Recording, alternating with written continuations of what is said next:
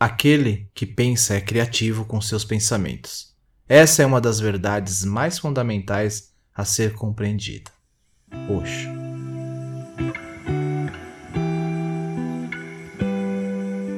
Olá, tudo bem com vocês? Como estão seus pensamentos e desejos? Hoje vamos adentrar no terreno fértil e intrigante da mente e explorar sobre os pensamentos desejosos. Sim, aqueles pensamentos que emergem de nossas mentes, fluindo como rios criativos, moldando a nossa realidade de maneiras que muitas vezes sequer percebemos. Como disse Osho em um trecho de seus textos, aquele que pensa é criativo com seus pensamentos. É uma das verdades mais profundas a ser compreendida. Tudo aquilo que você vivencia é sua criação. Primeiro você cria, então você a vivencia. Depois você fica preso na experiência. Porque não sabe da fonte de tudo que existe em você. Agora imagine-se, por um momento, em um reino onde os desejos ganham vida instantaneamente, onde cada pensamento reverbera como um eco mágico, transformando-se em ação tangível quase num piscar de olhos. Uma árvore dos desejos, onde nossas vontades se manifestam no instante em que cruzam os limites de nossa mente. Essa árvore dos desejos está ilustrada numa antiga parábola chamada A Parábola da Árvore dos Desejos, onde um homem se encontra em um paraíso peculiar, onde os desejos são concedidos sem excitação, como se fossem frutos prontos para colher. Como lidar com essa realidade e qual lição podemos ter com essa parábola? Então, convido a todos a permanecerem conectados e juntos vamos refletir sobre as lições dessa parábola.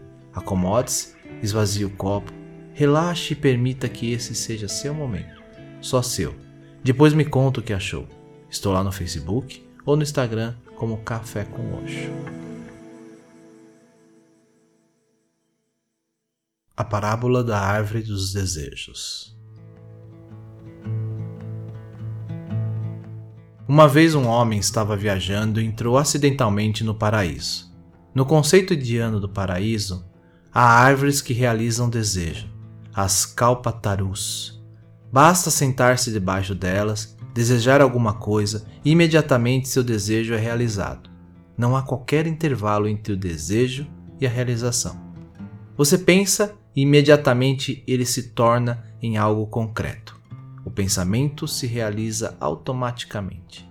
Essas calpatarus nada mais são que uma simbologia para a mente. A mente é criativa, criativa com seus pensamentos. O homem estava cansado. Assim ele adormeceu debaixo de uma árvore dos desejos. Quando ele acordou, estava se sentindo muito faminto. Então disse: Gostaria de conseguir comida em algum lugar.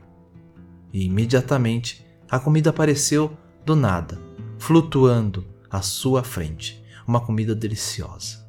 Ele começou a comer e, quando estava se sentindo satisfeito, outro pensamento surgiu nele. Se pudesse conseguir algo para beber. E nada é proibido no paraíso. Então, imediatamente, um precioso vinho apareceu Bebendo vinho, relaxando na brisa fresca do paraíso, na sombra da árvore, ele começou a imaginar: o que está acontecendo? Fui parar dentro de um sonho ou há fantasmas aqui me pregando peças? Então pareceram fantasmas. Eram ferozes, horríveis, nauseantes. Ele começou a tremer e pensou: agora estou certo que vou morrer. Esses fantasmas vão me matar. E ele foi morto. Essa parábola é muito antiga, de imenso significado. Sua mente é uma árvore dos desejos. O que você imaginar será realizado, mais cedo ou mais tarde. Às vezes, a demora é tão longa que você já se esqueceu completamente que havia desejado, algum tempo atrás. Algumas vezes, a demora é de alguns anos ou de algumas vidas, então você não consegue perceber a fonte. No entanto, se você olhar bem fundo, irá descobrir que seus desejos estão criando você e sua vida. Eles criam seu inferno, criam seu paraíso, criam sua miséria, criam sua felicidade, criam o negativo e o positivo. Todos vocês são mágicos, girando e tecendo num mundo mágico em volta de si mesmos. E depois ficam presos nisso, a aranha presa na própria teia. Uma vez que isso tenha sido compreendido, as coisas começam a mudar. Então você pode brincar, você pode transformar seu inferno num paraíso. É apenas uma questão de desenhá-lo a partir de uma visão diferente. Ou se você estiver realmente apaixonado pela infelicidade, pode criar mais e mais, até que seu coração fique cheio dela. Mas assim, você nunca irá se queixar, porque sabe que é a sua própria criação, é sua pintura. Você não pode fazer com que ninguém se sinta responsável por isso. Então, toda a sua responsabilidade é sua. Surge então uma nova possibilidade. Você pode deixar de criar o mundo, pode parar com isso não é necessário criar o paraíso e o inferno. Não há necessidade alguma de criar. Aquele que cria pode ir relaxar, repousar. Esse repouso da mente é a meditação. Namastê.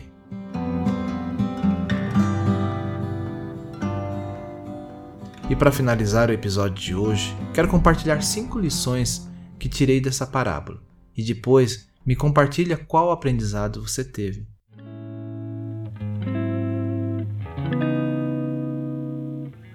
Poder da mente criativa.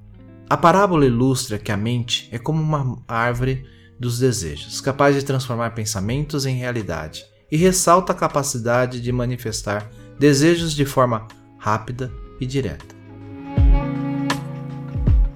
Consequências dos desejos.